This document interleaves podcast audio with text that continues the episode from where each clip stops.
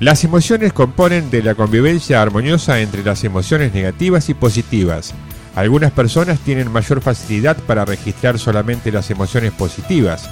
Estas personas son vistas como optimistas. Otras personas, en cambio, tienen más facilidad para registrar las emociones negativas. Estas personas son vistas como pesimistas. Si bien es cierto que el optimista le va mejor que al pesimista, las emociones negativas son primordiales para la salud. Por ejemplo, algunos pacientes que sufren lesiones en la amígdala desarrollarán la rara capacidad de no sentir miedo, ponen la mano en el fuego una y otra vez a pesar que se queman, realizarán toda una gama de acciones que ponen en peligro su vida, puesto que la función fundamental del miedo es prevenir el peligro. No existen emociones buenas y malas, en todo caso, todas las emociones son buenas, puesto que tienen la función de proteger al organismo. El tema es saber regular las emociones sabiamente. Existe una gama de seis emociones básicas, rabia, repugnancia, miedo, alegría, tristeza y sorpresa.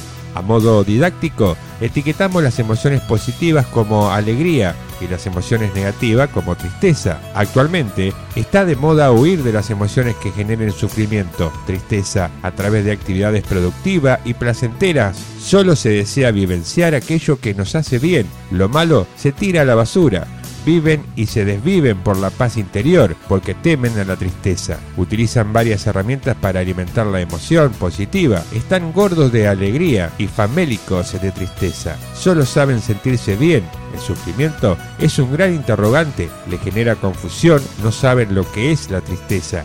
Quieren vivir en un mundo sin tristeza, en un mundo feliz. El mundo se estaba volviendo un desastre, así que la población mundial dijo al unísono, no podemos más, por favor, quítennos todas nuestras libertades y las individualidades en nombre de la estabilidad universal, a lo que los poderes de turnos respondieron, de acuerdo, por eso ya no hay guerras ni tristeza, ni individualidades, ni historia, ni literatura, ni familias, ni lazos emocionales, ni soledad, ni libertad científica, ni religiones. Un mundo feliz de Aldous Huxley.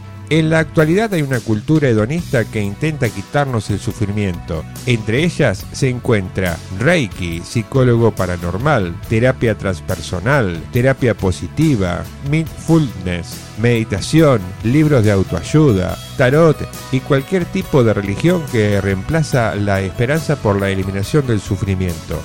El error de Descarte es que ponen más énfasis en el pensamiento que en la emoción el error de nuestros tiempos contemporáneos es que prestamos más atención a las emociones positivas que a las emociones negativas.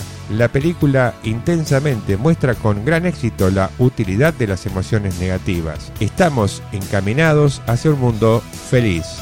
Si te gustó el artículo, dale un me gusta y compartí el contenido en las redes sociales con tus amigos. Psicólogo David Andrés Ergui, Echeverría 31. Contacto 2477 63 81 39. Pergamino, Buenos Aires, Argentina.